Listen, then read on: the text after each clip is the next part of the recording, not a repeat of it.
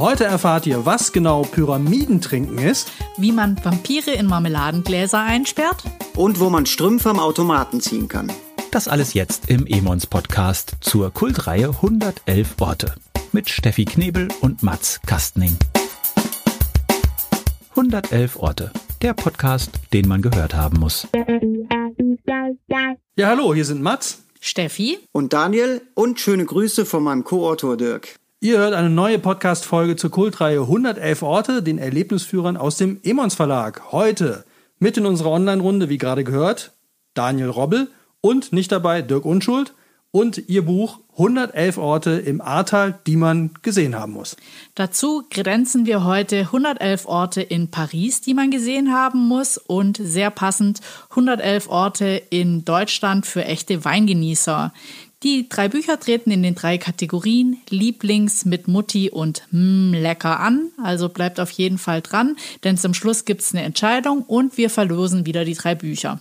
Okay, jetzt mal eins kurz vorweg. Das Ahrtal steht für Wein. Paris, Frankreich ist auch ein Weinstadt, Weinland. Ich habe 111 Weinorte in Deutschland. Wieso haben wir hier nichts zu trinken? Schlechte Vorbereitung. Finde ich jetzt ganz schwach. Egal, komm. Daniel, auf der Verlagsseite steht, du bist im Ahrtal aufgewachsen und hast es nie wirklich verlassen. Wie hart ist das und müssen wir darüber jetzt sprechen? Also tatsächlich so hart ist es nicht, wie es jetzt vielleicht klingen mag. Ich bin in Bonn geboren, das muss ich auch schon mal dazu sagen. Also ich habe auch schon mal in frühesten Kindertagen andere Luft geschnuppert, aber tatsächlich hat es mich äh, nie weit rausgezogen. Ich habe ähm, arbeite hier als Lokaljournalist. Gut, ich habe in Bonn studiert, aber das bedeutet ja nicht auch als, dass man auch als Urartaler nicht weltoffen sein kann und vor allen Dingen auch gastfreundlich. Ne? Also wir empfangen ja viele Leute und gerne hier, die äh, uns besuchen kommen. Aber dennoch, es ist einfach ein schönes Fleckchen hier und äh, wir, wir wohnen gerne hier. Dann mal kurz noch, zum, dass man uns ein bisschen einordnen kann. Das weiß jetzt vielleicht nicht jeder unbedingt 100 Prozent, wo das Ahrtal genau ist. Was sind so die geografischen Eckpunkte? Also das Ahrtal liegt ziemlich äh, genau so zwischen äh, ja, Köln und Koblenz, kann man sagen. 20 Kilometer südlich von Bonn. Und ja, die A entspringt in der Eifel und mündet in den großen Rhein. Ist 85 Kilometer lang, roundabout. Ja, und ähm, wir sind sehr rheinisch geprägt, sagen wir so. Also Teil von Rheinland-Pfalz ja, aber Rheinland und nicht Pfalz, ganz wichtig für uns. Ihr habt das Buch ja auch zu zweit geschrieben. Wie ist es denn dazu gekommen? Ja, also im Prinzip war es so, dass mein Co-Autor, der Dirk Unschuld, mich angesprochen hat, weil wir kennen uns vom Beruf her, wir arbeiten bei der gleichen Zeitung und er war schon in dem Metier etwas deutlich mehr drin als ich. Also er ist der hauptberuflich der Archivar des ersten FC Köln und hat dann entsprechend Fußballbücher ja verfasst und kannte dann auch das Kölner Autorenurgestein Bernd Imgrund und die beiden hatten schon ein bisschen Kontakt und äh, Dirk hatte mich dann angesprochen, ob wir das nicht gemeinsam mal machen wollten. Wir haben nachgefragt beim Emons Verlag und da kam die Zusage und jetzt sind wir fertig damit. Oh Gott, ich habe wirklich Glück gehabt, dass ähm, der Kollege nicht dabei ist, sonst wäre es wahrscheinlich ein Fußball-Podcast geworden diesmal. Das wäre jetzt eine reine Köln-Sendung geworden. Hätten ja. wir direkt gesagt, so Arta, komm, lass Jon äh, und lass mal über, lieber über den FC sprechen. Ja, nee. Und Bernd Imgrund, den haben wir ja auch noch auf dem Schirm. Der ja. kommt wahrscheinlich, wenn ich das richtig im Kopf habe, am Anfang der zweiten Staffel ja. zu uns. Kann ich schon mal spoilern. Ja. Auf jeden Fall, ich habe diesmal mitgebracht Paris. Das habe ich mir ausgesucht, weil ich 2003 dort mal drei Monate lang gearbeitet habe und natürlich auch gewohnt und weil ich einfach äh, total frisch gebackenes Baguette, allein die ganzen Brotvarianten, Eclair, diese ganzen süßen Teilchen, die man in Frankreich kriegt, einfach liebe und weil die Stadt unglaublich vielfältig ist und eine der dichtest besiedelten Städte in Europa. Also es hat schon einen sehr besonderen Flair, deswegen sind auch die Außenräume, glaube ich, so was ganz Wichtiges und ich stehe einfach auf Parks. Deswegen habe ich Paris mitgebracht. Okay, ich habe dabei 111 Orte in Deutschland für echte Weingenießer. Die habe ich mir im Grunde gar nicht rausgesucht, sondern wir hatten in der letzten Folge den HP Meyer hier, den Autor von dem Buch, und der hat auch Buch, das Buch zu Heidelberg geschrieben.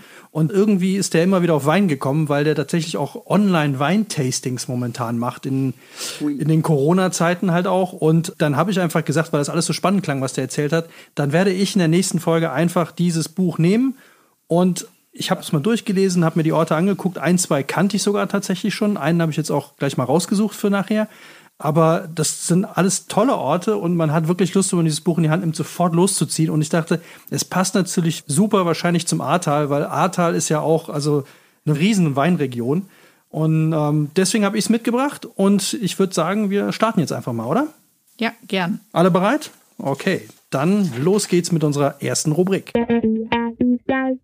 Lieblings. Daniel, du bist der Gast und der Gast darf traditionell anfangen. Was ist dein Lieblings im Ahrtal?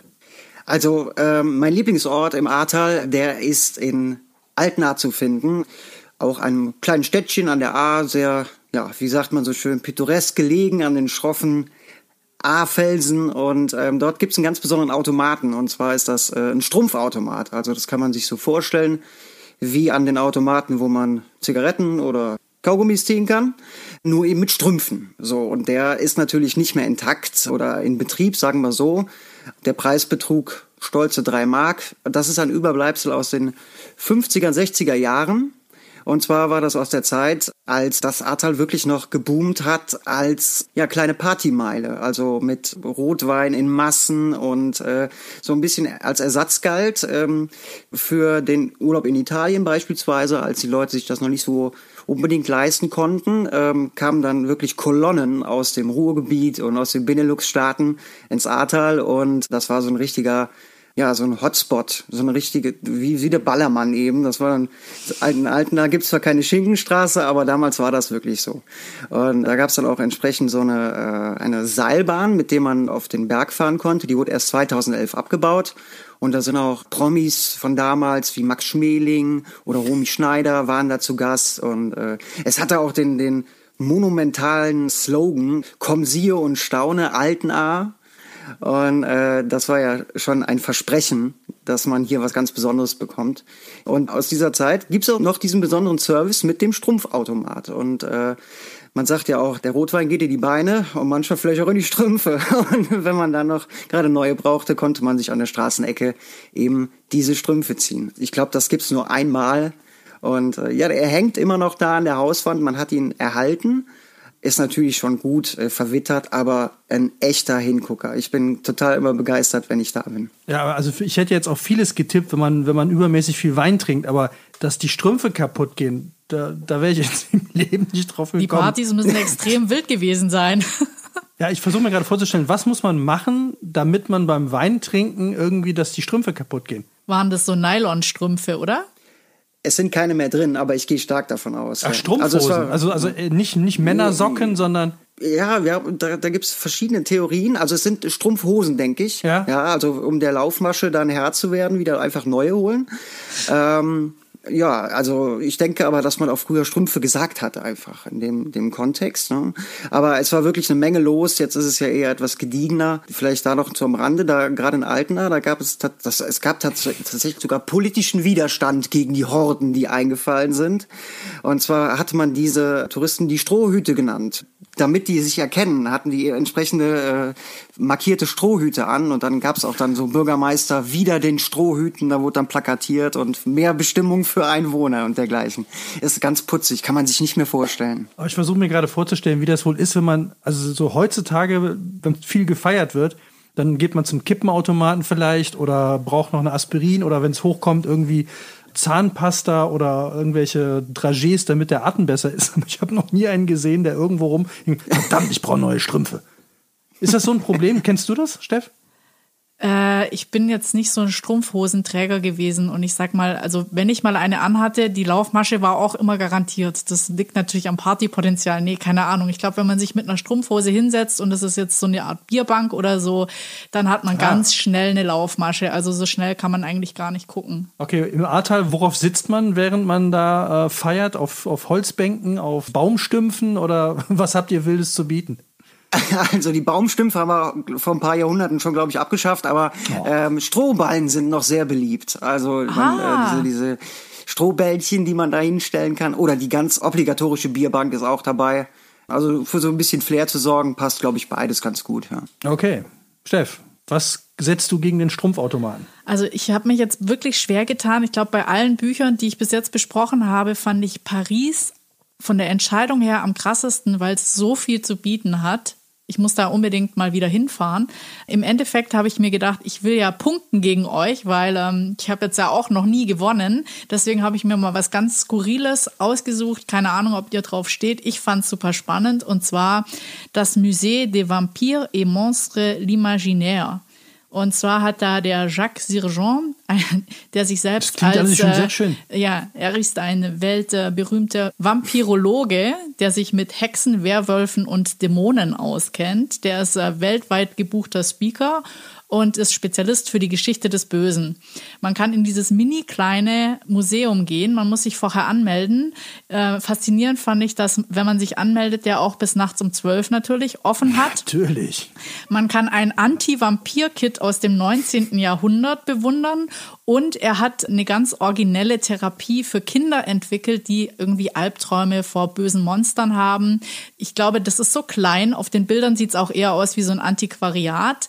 Der macht einem direkt die Führung auch noch mit in diesem Museum. Und der Tipp für die Kinder ist dann, sie sollen mit dem Monster sprechen und dann können sie das Monster eben in eine Flasche oder ein Marmeladenglas einfangen. Uh. Wollt ihr noch gegen mich antreten oder seid ihr so Vampir-Fans?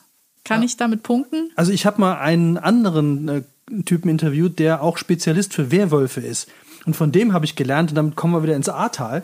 Das fand ich nämlich sehr spannend, dass der Kater, also der Begriff, ich habe einen Kater, der kommt von den Werwölfen.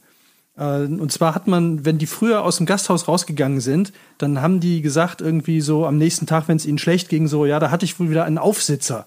Und das kommt daher, dass sie gesagt haben, der Werwolf hat sich bei denen auf den Buckel gehockt und denen ordentlich eine Abreibung verpasst. Deswegen hatten die am nächsten Tag so Kopfschmerzen. Also war nicht, nicht der Alkohol, nie, ne, ist ja heute auch nie. Ja. Und äh, das hat sich dann weiterentwickelt zum Kater haben. Also dieser Aufsitzer wurde dann vom Werwolf, der aufsaß, zu einer Katze, zu einem Kater, der aufgesessen hat. Und daraus ist dann entstanden, äh, also zumindest hat Emily es so erklärt, warum wir heute sagen, wir haben einen Kater, wenn wir zu viel getrunken haben und Kopfschmerzen haben. Willst du jetzt meine Geschichte klein machen? Oder? Nee, ich will die ich will die, ich will dir die abluchsen und halt so ganz dezent äh, so. zu mir rüberluchsen. Also zu mir, äh, punktemäßig zu mir rüberkommen. ah. Also ich meine, ich kann noch einen drauflegen, man kann den Typen auch anschreiben, dann macht er so nachts Führungen über den Père Lachaise Friedhof. Würdest du mit einem Vampirologen eine Spätführung durchs Ahrtal oder über den, äh, ich, ich kann diesen Père Lachaise, Ja. Père Lachaise machen? Ja, als echter Ahrtaler muss ich dazu sagen, es kommt auf die Menge des Rotweins an. Ne? Ob da Wie viele Werwölfe habt ihr so bei euch? So im Schnitt? Grob? Hö- höchstens zwölf oder Höchstens zwölf. Ja, das ist so. Und schöne Friedhöfe, ich meine, du kannst jetzt auch noch indirekten Punkt machen. Hast du einen Friedhof in deinem Buch? Äh, nee, wir haben keinen Friedhof. Nee, das haben ihr habt wir, generell, äh, macht ihr, Tod macht ihr nicht, ne? Nee, Rotwein hilft auch zu längerem nicht. Leben. Wir haben ein, nee, wir haben ein spezielles, äh, eine spezielle Ruhestätte und ein Mausoleum, aber keinen richtigen Friedhof als solches. Aber wir haben uns das rausgepickt. Im Ahrtal ist es nun mal so, dass äh, schon immer viele relativ wohlhabende Leute hier gewohnt haben und die dann ähm, auch für die Totenwelt sich entsprechend äh, kleine opulente Grabstätten haben bauen lassen. Das ist schon, äh, das ist durchaus sehenswert, ja. Auch ein italienischer Graf wollte hier beerdigt sein. Also interessant an sich, ja. Obwohl ich hätte jetzt als Ruhestätte, wo du es gerade sagst, eher so einen Lindenbaum, wo man sich dann hinlegen kann und anschließend ausschlafen, äh, den, den Rausch ausschlafen als Ruhestätte so. Den Werwolf loswerden. Den Werwolf loswerden. Ich habe auch noch, äh, dann kommen wir direkt zu mir, wie man den Werwolf auch loswerden kann. Ähm, mein Lieblings äh, in diesen 111 Orten, was natürlich total schwierig ist, es gibt so viele, also die Orte in dem Buch sind alle schön. Also das ist, verbindet die extrem. Weil der Hintergedanke war ja von dem Buch, dass der Autor gesagt hat, man kennt diesen Effekt, man kauft sich im Urlaub einen Wein, trinkt den da, wo man ist, und dann kauft man irgendwie eine Kiste, nimmt die mit nach Hause, packt den aus und der schmeckt einfach nicht. Das kennen, glaube ich, alle. So. Und ähm, da hat er gesagt, anscheinend hat das ja, und da hat er wohl eine Umfrage entweder gemacht oder irgendwie gefunden, da bin ich mir nicht mehr sicher, wo. Nee, er hat die gemacht. hat die gemacht, wo er äh, Sommeliers gefragt hat, was die glauben, wie viel Einfluss der Ort, wo man den Wein trinkt, auf das Erlebnis hat. Und das war, ich glaube, Zwei Drittel. Zwei Drittel, ja, es war immens. Also eigentlich im Grunde ist der Wein gar nicht so wichtig, sondern der Ort, wo man ihn trinkt. Und daraufhin hat er dieses Buch gemacht und hat halt nur Orte rausgesucht, wo man ganz wunderbar Wein trinken kann. Und äh, da habe ich mir jetzt als meinen absoluten Liebling rausgesucht, den Brückenshoppen in Würzburg. Und das ist wirklich, das ist eine ganz nette Nummer. In Würzburg gibt es eine große Brücke, das ist auch mittlerweile oder war schon immer oder lange eine Fahrradbrücke. Das heißt, man kann da als Fußgänger drüber, als Fahrradfahrer drüber, aber keine Autos.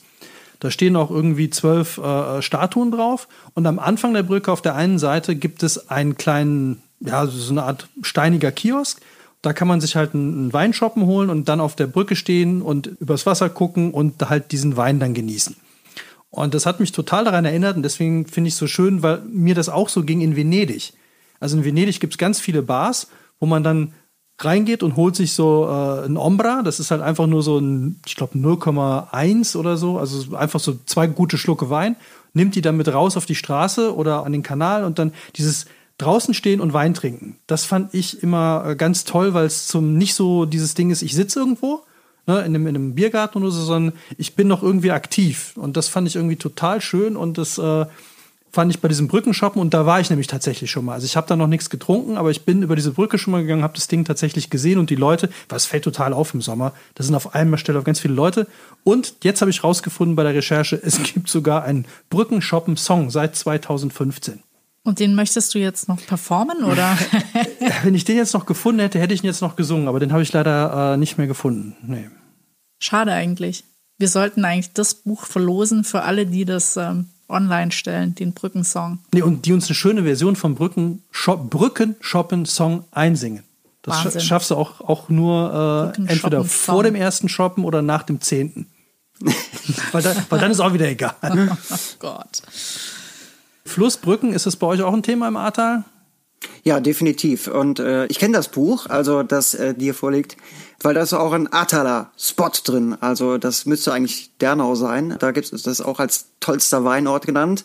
Das hat bei uns natürlich schon die Runde gemacht. Aber zu dem Thema Brücken, ja, natürlich. Äh, wir haben auch einige besondere Brücken. Davon ist auch eine beispielsweise im Buch erwähnt. Und es geht natürlich immer links und rechts um die A und äh, durch das schmale Tal muss man natürlich viele Kompromisse so als äh, Straßenbauer machen. Und es fährt auch eine Eisenbahn noch hier durch. Es gibt äh, wahnsinnig schöne Eisenbahnbrücken und Fußgängerbrücken und Radwege werden auch immer populärer und entsprechend, ja, da gibt's alle möglichen Bauarten von der einfachsten Holzbrücke bis zum modernen Ding, äh, haben wir natürlich hier irgendwie alles, ja. Okay, also das Ahrtal auch ein Highlight für, wie sagt man dann, uh, Bridge Spotter. Als Paris aber auch. Also eine Zeit lang, das fand ich auch äh, toll, falls ihr den Künstler JR kennt. Das ist so ein Fotokünstler, der hat ganz große Augen an die ganzen Brücken in Paris dran plakatiert. Das war immer so ein Zeichen für Vergänglichkeit. Es ist eigentlich nur fotokopiert im Endeffekt. Dann ist es wie tapeziert und mit der Zeit verändert sich's und löst dann irgendwann total ab. Okay. Dann löse ich dich jetzt mal ab. Ja. Ich bin heute voll, ich krieg heute voll die guten Übergänge hin, oder? Wahnsinn. Ich habe einen Lauf, einen Übergangslauf. Dann kommen wir nämlich direkt zur nächsten Rubrik. Mit Mutti. Bei Mit Mutti geht es darum, was man mit Freunden oder Familie machen kann, Kindern am Wochenende, einfach was man, wo man ein gemeinsames Erlebnis mit anderen haben kann. Vielleicht möchtest du anfangen? Jetzt, Ach, soll ich jetzt direkt weitermachen, ich, weil ich ja. so einen Lauf habe, ne? Ja. Ah, ich ziehe es direkt durch. Wahnsinn. Da kommt, also ich habe lange gekämpft, ob das, was jetzt kommt, nicht mein Liebling werden sollte, aber hab's dann in diese Rubrik gepackt. Ähm, und zwar die Weinprojektbar Weinpinte in Dresden. Das fand ich eine so tolle Idee. Also es ist jetzt quasi nicht mit Mutti, sondern es ist mit Praktikant. Der Typ, da gibt es eine Bar, die hat irgendwie zugemacht und dann hat die jemand übernommen von einem äh, Weinversand oder von einer Weinvertriebsfirma. Und die haben gesagt, also wer bei uns Praktikum machen will, der muss diesen Laden drei Monate lang übernehmen der kann da machen, was er will. Also es ist eine Weinbar, der kriegt das Ding komplett gestellt mit allem drum und dran, mit Inventar, mit Putzmittel. Er kriegt ein Zimmer für drei Monate, in der Ange da ist noch eine Pension mit dran, kriegt da auch Kost und Logis umsonst. Er muss nur das Ding 35 Stunden die Woche auflassen. Er muss es komplett bewirtschaften und er muss die Weine nehmen, die dieser Weinvertrieb hat. Ansonsten hat er komplett freie Hand. Und das fand ich so eine tolle, krasse Idee, dass man irgendwie da einfach als Praktikant unter dem Schutz irgendwie so, also du hast nichts zu verlieren. Die haben nur gesagt, wenn dein Umsatz ins Negative geht, also wenn du halt quasi äh, alles selber trinkst, ja alles selber Nein. trinkst und noch ein paar Leuten einen ausgibst, das geht nicht. Du musst irgendeine Art von Umsatz machen, aber egal wie hoch, das ist völlig wurscht. Und das Tolle ist, diesen Umsatz kriegst du ausgezahlt. Also das, was nachher als Erlös rauskommt, das kriegt dann der Praktikant. Und da habe ich mir jetzt mal auf der Website mal angeguckt, wer da so gerade, was die da gerade so machen oder wer da schon mal drin war. Und das ist echt toll, weil die haben halt nette Ideen und gestalten den Laden auch entsprechend immer anders. und suchen die Weine anders aus. Das Sortiment sind irgendwie, ich glaube, 1200 Weine, aus denen die aussuchen dürfen. Ich habe dieses Manifest, was der da äh, ins Internet gestellt hat. Wir verkaufen nur Weine aus den 1200 Weinen umfassenden Schlumberger Weinsortiment. Und da fand ich das Schöne und damit dann auch wieder direkt der Switch ins Ahrtal. ich, finde das so toll. Ich habe noch nie was vom Schlumberger Weinsortiment gehört. Ich weiß jetzt nicht, ob das der Weinvertrieb ist oder ob das irgend so ein Tal ist weil das Ding ist in Dresden. Und Dresden ist jetzt für mich nie Weinland gewesen. Wie ist das bei euch? Also habe ich nicht auf dem Schirm. Nee, eigentlich nicht, ne. Aber ich glaube, da ist man auch Sag. so immer so ein bisschen radiusbedingt. Also ich habe immer schon Pfalz auf dem Schirm, weil das wäre so, ja, und badische Weine auch noch. Aber Dresden so weit hoch? Mm -mm. Eigentlich nicht, ne. Nee, fand, war ich jetzt auch überrascht. Und was mich jetzt bei euch mal interessieren würde, fange ich auch wieder mit dir an, wie würde denn deine Weinbar aussehen, wenn du jetzt diese Chance hättest, bei euch so ein Ding aufzumachen? Wie würde die aussehen? Das ist eine gute Frage. Also man hat immer den Spagat zwischen dem Urrustikalen, jetzt im Ahrtal, dieses wirklich romantische und äh, wilde mit Holzstilen und so weiter. Aber es gibt tatsächlich so in den letzten 10 Jahren, 10, 50 Jahren auch den Trend, dass man ähm, ja, diese, dieses Weinerlebnis mehr so in den Vordergrund stellt. Also hochwertige Weißweine, es muss ja nicht immer der schwere Rotwein sein. Und dazu gibt es dann Lounge-Atmosphäre, beispielsweise jetzt bei der Open-Air-Events und eine Jazzband spielt dazu. Also ähm, schon eher äh, diese Weinkultur auf eine lockere Art und Weise zu erleben, aber auch hochwertig. Und ich glaube, der Zuspruch ist da auch sehr groß, das gerade auch für Besucher des Ahrtals. Und ich glaube, ich würde dann auch eher so was Zweites machen. Also noch lieber ein gutes Glas als zwei Liter von dem Jude Rude. Ne? Das wäre dann vielleicht etwas angenehmer. Und äh, das ist echt ein ganz angenehmer Trend. Also das Weinerlebnis auf ein anderes Level mal zu hieven. Auch das Genießen und mit tollen Speisen dabei und ein bisschen Musik und äh, draußen, das ist schon irgendwie eine schöne Sache. Also so eine Open-Air-Weinbar könnte ich mir gut vorstellen. Und natürlich mit dem Strumpfautomaten. Der, der ist ja obligatorisch. Also den muss der man ist ja eh immer. schon da. Wie würde es bei dir aussehen, Chef? Also ich fände auch einen Außenbereich, ich weiß auch nicht. Also es ist ja nicht so, dass man im Winter keinen Wein trinkt, aber ich trinke ja gar keinen Rotwein, ich trinke nur Weißwein, also eher leichtere Sachen. Und ähm, ich hätte auch gern einen großen Außenbereich. Ich finde es immer ganz schön, wenn man irgendwie so wie in der Pfalz auf so ein Weinfest geht und überall stehen so Bütchen und man kann sich an verschiedenen Sachen ausprobieren. Also man kann verschiedene Weine ausprobieren und ist dann aber auch gleich im Weinberg. Also sowas könnte ich mir total schön vorstellen, wenn man sowas wie hm, nicht ein Foodtruck, aber vielleicht so eine Art Weintruck im Weinberg fände ich ziemlich cool. Ich glaube, ich fände Kellerbar toll. Also als Gegenteil, so gerade so, im, im, wenn man sich so zurückziehen kann und irgendwie so in so einem dunklen Gewölbe, wo man so völlig von der Außenwelt abgeschnitten ist. Ich finde das ganz toll. In Karlsruhe gibt es so einen Pub, wenn man da reingeht, ist egal, wann du da reingehst. Du bist, wenn du direkt unter der ersten Holzverkleidung verschwunden bist, bist du in einer anderen Welt.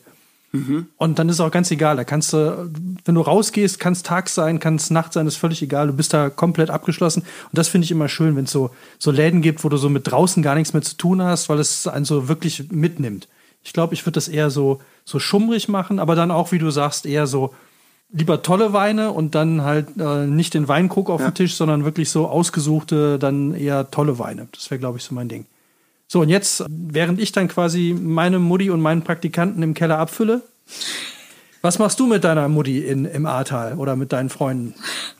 Ja, also ähm, da haben wir uns was ausgesucht, oder ich habe mir was ausgesucht. Äh, und zwar ähm, geht es nicht um Wein, sondern um Tiere. Und äh, ja, es tut mir ja leid, es kann, wir ernähren uns ja nicht nur von Wein hier. Oh, jetzt kommen die Tiere, die wir dazu essen sollen, oder was? nee, ich habe hab mir gerade schon auf die Zunge nee, gebissen, sondern auch von Tieren.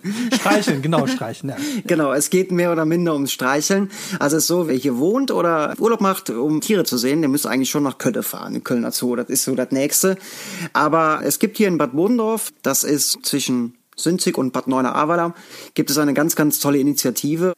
Der Schwanteich ist das. Und zwar ist das ein, ähm, ja, das ist erstmal ein Teich, der wurde vor 60 Jahren ungefähr von einem Pionierbataillon ausgehoben und mit Wasser gefüllt und drumherum ist so eine kleine ja, Tieranlage mit Tieren entstanden. Und das ist ein ehrenamtlicher Verein, der sich um die Tiere kümmert. Die werden, ähm, die Tiere werden dort auch oft abgegeben von Besitzern, die sich nicht mehr kümmern können. Und äh, die haben da ein riesiges Außenareal und ähm, da gibt's dann alles mögliche. Ziegen und Ponys und Esel und Pfauen und äh, Waschbären und Kamerunschafe. Ja, und die kann man sich auch ausleihen. die Ziegen. Das ist tatsächlich sogar als äh, vierbeinige Rasenmäher. Und die kommen dann zu dir in die Firma oder wo auch immer Gras wächst. Und äh, ja, die mähen dann mehr oder minder den Rasen. Das klappt mal besser, mal schlechter, weil die sind sehr, sehr wählerisch. Und außerdem hat man das Problem, dass was oben reingeht, das muss ja auch irgendwo wieder raus. Ne? Und das ist aber trotzdem sehr spannend mit den Tieren. Also auf, äh, ich äh, kenne eine Wiese, wo das war und das war echt ein Highlight. Ne? Also da war so ein Bürogebäude und da haben dann die Leute telefoniert und im Hintergrund das war schon echt der Hit. Ne? Und und äh, das ist sehr schön und die haben auch da sehr viel Auslauf. Da büchsen auch mal die Pfauen aus und äh, die kommen dann immer wieder, die wissen, wo sie zu Hause sind. Man kann die Tiere alle füttern. Da gibt's mal ein schönes Fest. Da gibt's dann auch wieder Wein, ist ja klar. Aber auch geräucherte Forellen und dergleichen. Und alles ehrenamtlich, alles mit Spenden. Und da steht dann auch die ganze Region dahinter, wenn die das machen. Ist auch immer wieder spannend. Also ich hatte mal einen V vor mir. Da bin ich zur Arbeit gefahren und da stand er auf der Straße und der hat dann sein ganzes Rad, dieses Federrad ausgebreitet. Und obwohl es 10 vor 8 Uhr morgens war, hat er gesagt, mit seinem Blick, Jung, du fährst dann zur Arbeit, wann ich das will. Und der ist ganz gemütlich, ist er dann auf die andere Straßenseite gewackelt und äh, dann habe ich da angerufen, dass ich den V gesehen habe und sagt, kein Problem, ach, die kommen alle immer wieder. Die sind manchmal auf Tour und ja, geht denen gut. Der war, Aber alles ehrenamtlich. Der war- der- das finde ich toll. Der war, der war gerade auf dem Weg zur Arbeit. Ich stelle mir das genauso vor. Da klingelt's bei dir morgens, dann steht da ein Waschbär, ein V und ein Alpaka. Und die sagen, ja, hier hören Sie mal, Herr Robbel, wir haben hier einen, äh, einen Auftrag. Ähm, Wiese, ähm, ungefähr mittelhoch. Äh, wo finden wir die denn? ja, so ungefähr, genau. Also ich finde es ja super, dass man sich eine Leihziege holen kann. Also hier ist es so, im Schwarzwald werden schon mit Ziegen bewirtschaftet, um den Wald zurückzuhalten, also um den Waldsaum zu pflegen, quasi, weil Ja, die ja. fressen ja. eigentlich mehr oder weniger alles. Und wenn ich mir eine Ziege aus, gut, ich würde mir, glaube ich, einen Alpaka ausleihen wollen, weil ähm, ich mal gelernt habe, dass die nur an eine Stelle, also die haben so eine Art Toilette, wenn man das vorbereitet, wo die hinmachen, dann ist die Wiese eigentlich frei bis auf die eine Stelle. ist vielleicht ein bisschen einfacher wie mit Ziegen. Aber ich würde mir gerne eine Ziege ausleihen. Das finde ich schon gut. Ja, die sind nur, aber nur in Rudeln äh, Oh. sind die äh, sozusagen abzugeben. Also Dann braucht man schon- so vier, fünf Als Stück. Gang quasi. Da so braucht man eine richtige Gang. Ja, als Gang, Ah. ja, ja. Ey, genau. Alter, wo ist die Wiese hier? Ja. Und dann, dann legen die los. Ja, und da gibt's natürlich auch immer den Alpha-Bock, äh, den kenne ich da auch. Da gibt's auch einen ganz speziellen Fall. Das ist der Gustav. Also das ist schon ein richtig stämmiges Tier und der äh, ist da wirklich auch der. Ah, so ein großes Grundstück Pimp, haben wir nicht. Das lohnt sich nicht. Hier kriegt ja gerade mal eine Ziege zu, schon- genug zu essen. Ja, da kriegst du auch Ärger mit Gustav. Also wenn der dann, Ja. äh, das soll eine Wiese sein hier. Ja. Aber das soll eine Wiese sein. Ich sag dir, was eine Wiese ist, du. Abrücken Für eine hier, Gang, Ab. für eine Gang reicht's leider Ich nicht. schick den V vorbei. Ja.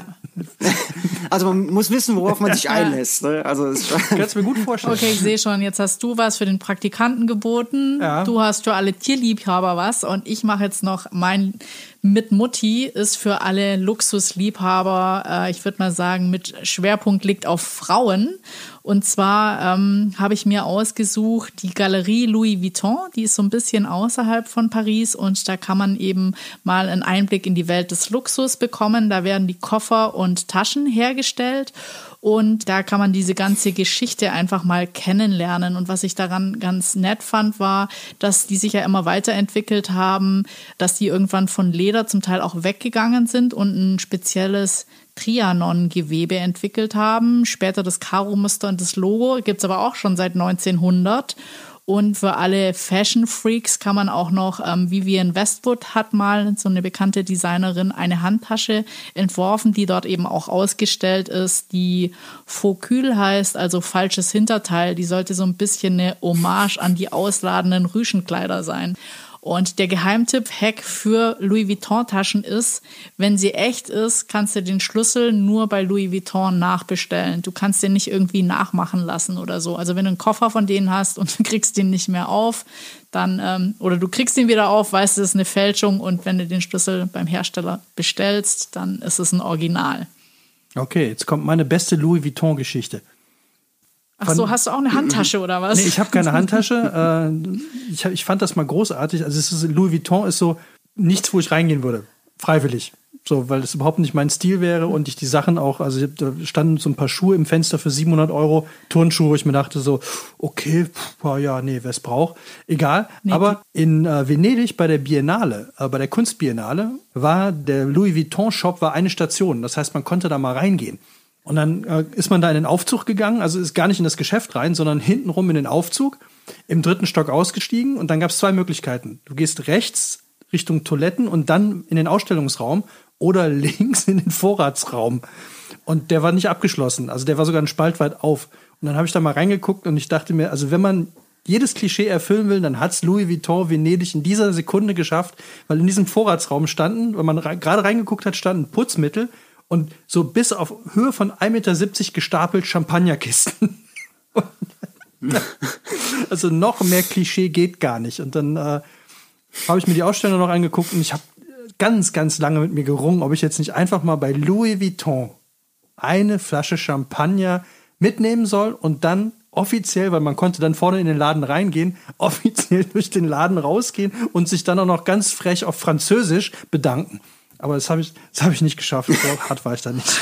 also ich muss auch gestehen, ich war auch noch in keinem Louis Vuitton drin. Wie viele Louis Vuittons gibt es im Ahrtal?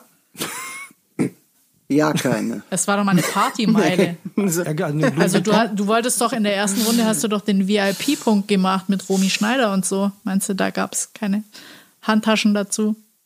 Also es ist mir nicht bekannt, ob es da jemals Louis Vuitton oder äh, Coco Chanel Dependancen gab, aber ich glaube, die Leute hatten damals auch anderes zu tun. Stell ich mir aber auch schön vor, in so einer, so einer Wein, äh, in so einer alten Weinwirtschaft, dann so ein Louis Vuitton-Shop.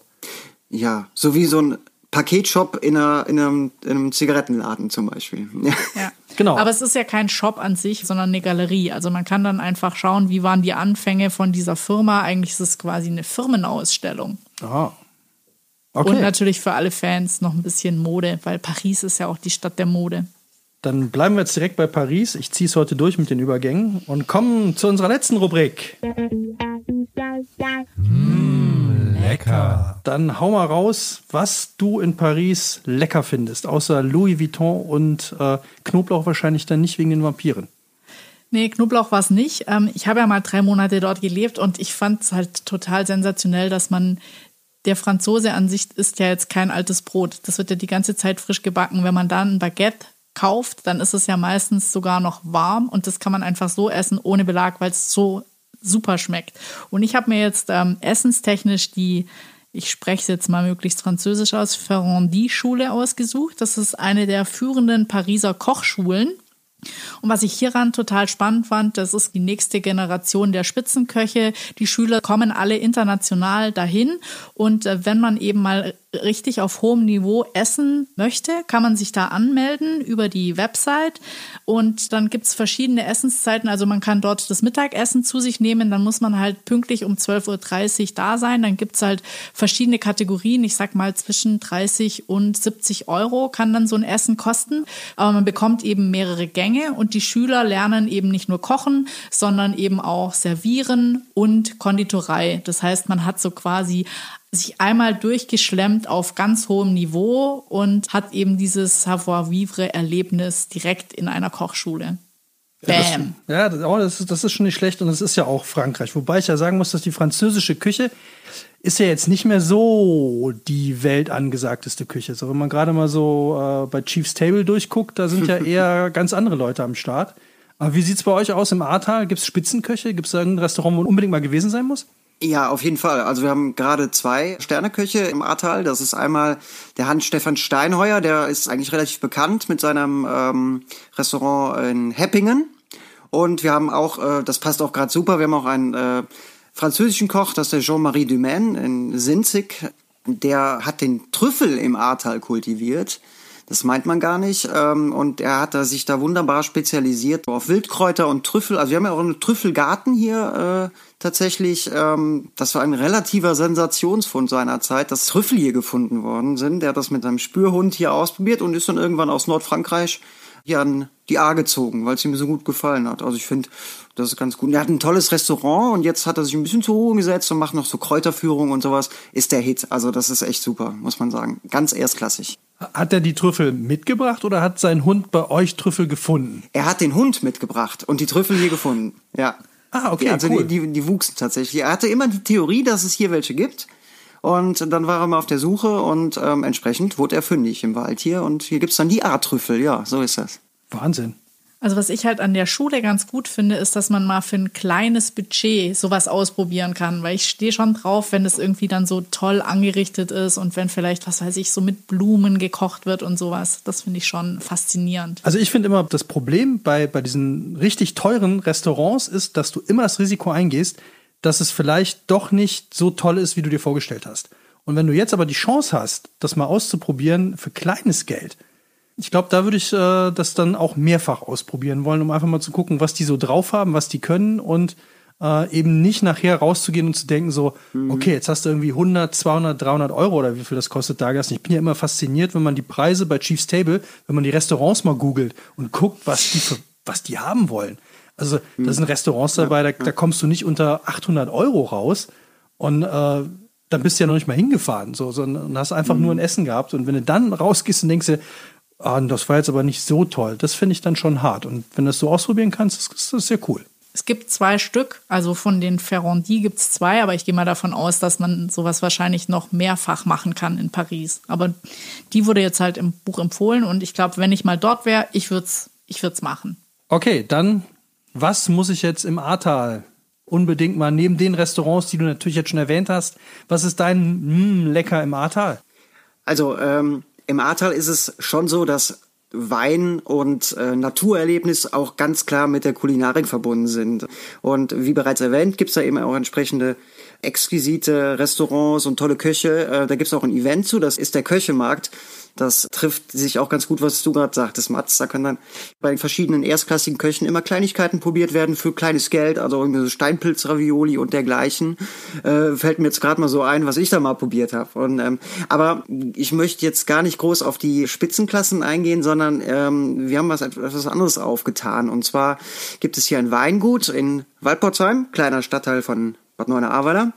Das ist das Weingut Kriechel und ähm, die sind schon für gute Weine bekannt und die haben auch ganz gute Lagen, also Weinbau. Äh, Hänge, das ist ja immer wichtig, wo die Sonne scheint, Niederschlag und so weiter.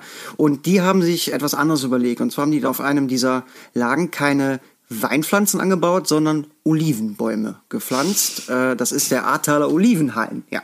Und da kommt ja kein Mensch drauf, dass jemand im Ahrtal äh, Oliven anbaut. Und ähm, dann hatte der, der Winzer dort, hat sich da noch ein Fachmann für Olivenöl, äh, der auch im gleichen Ort stand, äh, ins Boot geholt. Das ist der Oliver Heimermann, heißt er. Natürlich Und, heißt der äh, Oliver. Klar, was sonst? Ist ja auch Oliviologe oder was, was ist man ja, richtig, richtig. Ja, und der hatte die Idee und der Winzer hatte die Lage. Ja, und deshalb haben die da, nach vielen, vielen Versuchen, haben sie dort aus Frankreich, Spanien, Italien Oliven rangekarrt und irgendwann sind die dann gewachsen. Nicht jede äh, dieser Setzlinge hat dann tatsächlich äh, ja angeschlagen, was mit dem Boden des Ahrtals hier zu tun hat. Aber irgendwann wuchsen sie und dann gab es dann auch Ahrtal-Oliven und die sind im Vergleich zu den äh, Oliven, wie man sie jetzt, sagen wir mal, aus dem Supermarkt kennt, sind die viel größer und fleischiger auch, mit einem größeren Fruchtkörper. Und das wird dann entsprechend jetzt auch so ein bisschen als Out, noch ist es nicht so weit. Wir müssen noch zwei, drei Jährchen warten, bis die ersten richtig rauskommen, aber langsam kommt es auch schon. Ich durfte auch mal eine probieren, die war aber noch nicht reif. Und äh, da haben die beiden mich da ein bisschen getrickst. Also gesagt, essen kann man die schon. Ja, ich habe sie gegessen und der hatte dann zwei Stunden lang ein bitteres Gefühl im Mund. Also man muss noch ein bisschen wachsen lassen. Und dann werden dann solche Olivenöl-Tastings, also wie nach dem Konzept Wiener Weinprobe, werden dann in dem Olivenhain angeboten. Und das ist natürlich dann super. Also ähm, das ist dann auch von dem Ambiente. Da sind diese kleinen Olivenbäumchen und da wächst dann auch noch Thymian und Basilikum und äh, Lavendel, das ist so richtig wie in der Toskana oder sowas in der Art, ne, in so einem südlichen Land und stelle ich mir absolut super vor. Also Ahrtal Olivenöl, vielleicht ein bisschen mit ein bisschen Knoblauch drauf, auf ein Weißbrot geträufelt und dann hat man auch noch, das ist relativ hoch gelegen, einen wundervollen Blick auf das Ahrtal. Also man kann bis zum Rhein gucken, das sind dann in dem Fall 15 Kilometer ungefähr. Da kann man auf, auf so einer Wellenbank kann man da chillen, sag ich mal, und äh, das ist einfach total toll. Und sogar der verwendete Dünger ist ein Naturprodukt, das ist der sogenannte Trester. Von der Das ist Leitziege? das, Nein, Entschuldigung. das ist ein, das Ist eine gute Idee, muss ich mir aufschreiben. ähm, nee, das ist der Trester. Das ist das, was ähm, beim Traubenpressen unten rauskommt. Das sind so Stiele und so weiter. Das wird dort verdüngt. Ne? Das ist dann der Traubentrester. Und da kann man übrigens auch einen Schnaps draus machen. Und äh, das ist ein richtig hartes Zeug. Also Trester heißt das. Und das ist ähm, vergleichbar mit einem scharfen Grappa. Den kann man natürlich dann auch probieren. Und der zieht einem die Schuhe aus. Das ist ganz klar. Ja, ich finde es jetzt total spannend, dass du bei deinem Lecker eben nicht mit Wein gekommen bist. Das habe ich jetzt irgendwie als erstes erwartet. Das ja, er wollte halt mich ha jetzt. haarscharf an mir vorbei. Ja, wahrscheinlich. Ja. Aber er hat, hat er überhaupt gewusst, dass du Weinorte hast? Ja, hast du ja letztes Mal schon angekündigt. Ja, wenn er regelmäßiger Hörer, was ich ja von den Autoren auch immer annehme, dass ja, sie dann auch alle Fall. anderen Folgen hören. Ich dachte immer, Oliven wäre so ein Generationending, dass quasi der Opa die Olivenbäume pflanzt und dann der Enkel ernten könnte. Oder bin ich jetzt so völlig? Also die, die Bäume werden uralt, das stimmt schon. Aber dass sie auch mal was abwerfen, das geht schon wohl relativ schnell. Also ich wollte ausdrücklich nicht was unbedingt mit Wein machen, weil äh, es ist eine, es ist ja kein Klischee. Es ist nun mal, man kriegt ja in jeder Straßenecke kriegt man Wein. Aber es gehört auch zu einem schönen Wein gehört auch was Schönes zu essen dazu. Und Wein haben wir ja wirklich ohne Ende. Ne? Und alle in allen Formen und Farben. Und ich finde diese Vorstellung einfach total toll. Irgendwie so, so italienisches Flair im heimischen Weinberg und dann was leckeres Essen und dann natürlich auch ein schöner, spritziger Weißwein dabei, irgendwie Blanc de Noir oder Pinot Grigio. Das ist der Hit, finde ich. Also mich hat das direkt überzeugt und ich fand die Idee einfach klasse, sich auch mal was zu trauen in einem Weinange Weinbaugebiet, so heißt es. Eben mal kein Wein anzubauen, sondern Oliven. Da packt man sich ja den Kopf. Aber es funktioniert und es ist ein total tolles Projekt, ja. So, und da meine Mission heute die Übergänge sind, liefere ich jetzt den Wein dazu zu den Oliven und zu dem Brot und den Trüffeln, was es alles im Ahrtal gibt. Mein hm, lecker und das ist natürlich bei 111 Weinorten irgendwie äh, so ein bisschen, ich hätte glaube ich jeden nehmen können, das wäre völlig egal gewesen. Aber was mich jetzt überzeugt hat und ich bin wieder in Dresden gelandet, also es ist echt total krass. Ich habe zwei Sachen in Dresden, die als Orte für echte Weingenießer gelten. Und zwar ist es die Weinzentrale in Dresden. Und da geht es vor allem darum, das hatten wir vorhin auch schon mal, also wenn wir beide eine Bar aufmachen, Daniel, dann, ähm, dann würden wir ja qualitativ hochwertige Weine anbieten. Ich nicht, oder was? Weiß ich nicht. Er hat es genauso gesagt wie ich. Was du machst, ist ja dann erstmal, mhm. ich muss mich jetzt konzentrieren, ja, wen ich jetzt, will jetzt zum ich will dich erstmal rausboten, ja. weil du hast schon mit den, mit den Monstern natürlich schon krass vorgelegt. Nee, und zwar ist das Konzept bei dem, der macht immer so Themenabende und sein Hintergedanke ist, er will auch ganz normalen Leuten mal die teuren Weine näher bringen. Also er nennt das Ganze Konzeptabende ohne Shishi und Shushu. und äh, die haben auch alle Namen. Zum Beispiel gibt es den Ich kann alles glasweise trinken Montag. Dann gibt es den ähm, das Pyramidentrinken. Und zwar geht es da in der VDP-Ecke, das ist der Verband der Prädikatsweingüter. Da bietet er dann nur diese Weine, aber wohl auch glasweise an. Dann gibt es noch die, äh, da kann man dann auch alles trinken vom Ort über den Guts bis zur ersten Lage. Also da ist dann wirklich mal einmal quer, was so qualitativ äh, machbar ist drin. Dann gibt es den große Weine trinken Abend und den absoluten Liebling, meinen zumindest, ist der Reste Saufen Freitag ab 22 Uhr. also er bietet oh wahrscheinlich die ganze Woche dann äh, alles flaschenweise äh, oder glasweise an und alles, was dann in den Flaschen übrig ist, gibt es dann am Freitagabend ab 22 Uhr. Das muss so relativ kult sein. Äh, so wie es im Buch steht, gibt es dann äh, zum Reste verwerten. Spannend, ich muss mal nach Dresden, glaube ich. Also Dresden als Weinort nie auf der Karte gehabt, äh, aber jetzt tatsächlich bei mir mal in den Fokus gerückt. Vor allem, weil auch als ich mal in Dresden war, ist mir davon, ist mir jetzt nie irgendwo was bekannt geworden. Also in keinem Reiseführer wurde sowas mal empfohlen oder auch bei, bei äh, irgendwelchen Portalen, dass die mal gesagt hätten, da müsste man mhm. unbedingt mal hin. Aber jetzt hier an der Stelle Dresden, die Weinstadt. Ja, ich habe so das Gefühl, oh. du hast auch mal alles so eventisiert. Du hast lauter so Events mit Wein zu bieten. Ja, ich muss ja irgendwie gegen die Trüffel und gegen die äh, hier gegen die die Oliven. Schafe, die vorbeikommen und, die und den Rasen mähen und hier den den verkehrslenkenden V, der dir morgens schon sagt, hör mal Alter, du, dein Tempo ist nicht mein Tempo. Ich kaufe ein W. okay, wir sind ziemlich am Ende. Das heißt, es wird jetzt wieder spannend. Wir müssen uns entscheiden. Jeder hat einen Punkt und muss entscheiden, wem er den gerne geben möchte. Ich fasse noch mal kurz zusammen. Wer hat eurer Meinung nach gewonnen? Sind es die Reste saufenden Praktikanten im Weingenießerort Dresden?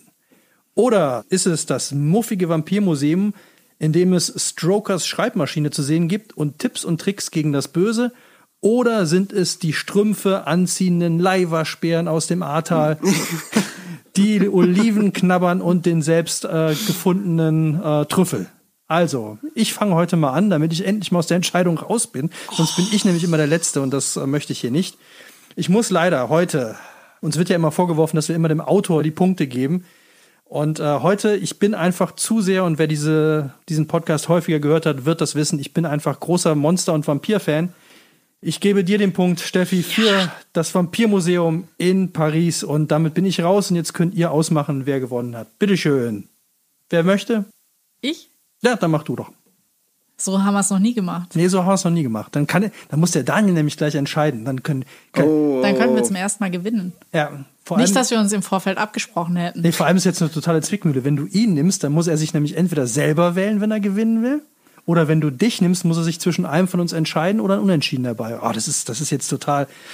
Ich mach mal so ein bisschen. Ich Moment. müsste mich jetzt selber wählen, weil dann hätte ich gewonnen. Ich mache. Oh, könntest du auch machen. Ich mache das wäre auch eine ganz krasse Neuerung. Ich mache mal gerade so ein bisschen, bisschen Schummermusik. So, jetzt musst du dich entscheiden, Steffi. Wer ist dein Sieger? Also ich muss sagen, ähm, ich mache das heute auch mal krass. Äh, das A-Teil ist vielleicht äh, mein Sieger des Herzens. Ich kann dir nur leider den Punkt nicht geben, obwohl ich diese 50er Jahre Partymeile sensationell gut finde und auch unbedingt, also ich hätte ja gerne Leitziege.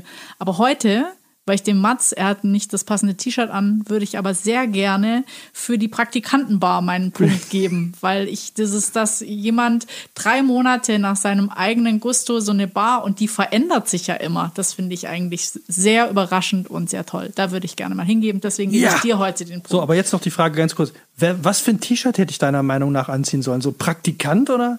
Vielleicht, ja. Ja, ich hatte nämlich, das weißt du jetzt vielleicht nicht, ich hatte bei einer Folge mal, äh, da wollte ich unsere Autorin bestechen, die hat den Führer 111 Orte in Rom dabei gehabt und ich habe mich hier mhm. extra mit einem AS Rom Trikot hingesetzt. Ja, er hätte sich wahrscheinlich, wenn er gewusst hätte, dass da, dass der ähm, dein Kollege dabei ist, hätte er sich wahrscheinlich mit dem FC-Shirt hingesetzt. Ja, hätte ich sogar, hätte ich sogar. Ja. So, jetzt Daniel, jetzt kommt deine ganz krass harte Entscheidung. Gewinne ich, das gewinnt Steffi. Aber du kannst ja auch selber den Punkt geben. Oder gibt's einen Putt können wir auf jeden Fall auch machen. Ah, das ist natürlich jetzt echt eine Zwickmühle, ne? Ganz klar. Mhm. Also ich fände es ja wirklich schade, wenn mein geliebtes Ahrtal so gar ohne jeden Jetzt Punkt schiebt das ausgeht. aufs Ahrtal. Sehr gut. ähm, das ist jetzt wirklich schwierig, muss ich ganz ehrlich sagen. Aber selbst ohne meinen Punkt bleibt das Ahrtal ein verdammt schöner Landstrich. Und ich muss sagen, Mats Konzept mit der Praktikantenweinbar fand ich so klasse. Und weil ich habe ja echt nur was dazugelernt durch den Podcast, nämlich, dass man in Dresden auch Wein trinken kann. Äh, und ich sag einfach, ich gebe jetzt dem Mats den Punkt, ja. weil äh, ja. ja, das war cool. Also ich in dem Fall. Ich, ich habe, glaube ich, noch nie gewonnen. Nee. Ich danke dir. Ich danke dir.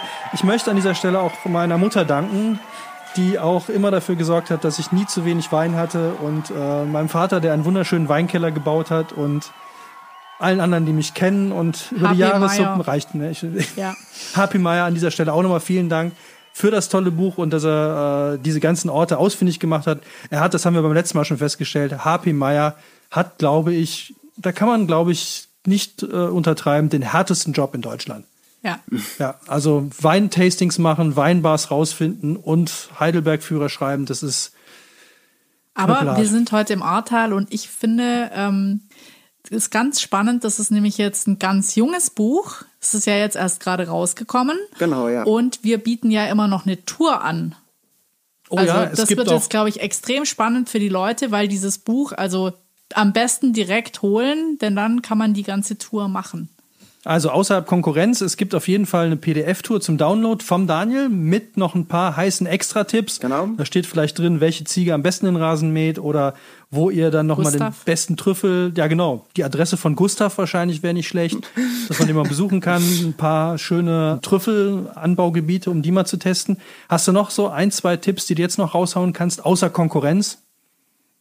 Also ich hätte jetzt noch auf jeden Fall nochmal den Trüffel erwähnt, ähm, den Trüffelgarten. Das ist ja echt auch eine schöne Sache. Also jetzt sich so festlegen. Es ist einfach ein schönes Gesamtkonzept, was das Ahrtal so von sich zeigt und auch vor allen Dingen auf relativ, ist ja jetzt kein, kein großes Gebiet, relativ äh, wenigen Kilometern kann man da auch gut vieles äh, zu Fuß sehen von den 111ern, die wir da gefunden haben. Und es sind einfach immer alles kleine Ode. Es gibt von, äh, von den schönen mittelalterlichen Dingen bis zu den neuzeitlichen Kur- und Bademöglichkeiten in Bad Neuenahr beispielsweise gibt es ganz, ganz tolle Sachen ähm, und natürlich kleine Insider-Tipps, aber die liest man dann natürlich am besten im Buch oder macht mal ein Türchen, dann kommt man da voll auf seine Kosten. Alles klar, also wer mal eine Tour machen will, hat mehrere Möglichkeiten. Die eine ist, ladet euch das PDF runter, druckt es aus, kauft das Buch. Am besten natürlich bei eurem Local Book Dealer oder auch direkt beim Verlag und dann zieht einfach los, guckt auf jeden Fall mal in die 111 Orte Facebook-Gruppe. Weil wenn es mal eine spezielle Führung gibt im Ahrtal, dann wird die da auf jeden Fall drinstehen. Ja, und wenn ihr die Bücher gewinnen wollt, weil wir verlosen ja wieder die drei Stück, dann schreibt uns wie immer auf Facebook oder Instagram einen Kommentar. Und wenn es euch gefallen hat, dann wird es uns auch sehr freuen, wenn ihr uns auf der Podcast-Plattform eures Vertrauens eine Sternebewertung dalasst. Ansonsten abonniert unseren Podcast, wie gesagt, liked ihn. Wir hören uns in der nächsten Folge wieder. Da geht es um 111 Heringe und wie man damit ein Zelt aufbauen kann. Oder wir lassen uns für die letzte Folge der ersten Staffel noch was Besonderes einfallen. Egal wie auch immer, hört rein, findet's raus. Bis dahin gilt wie immer, 100 Orte sind, Sind elf zu wenig. Macht's gut. Ciao. Tschüss. Tschüss. 111 Orte. Der Podcast, den man wiederhören muss. Konzept und Produktion Audiotextur.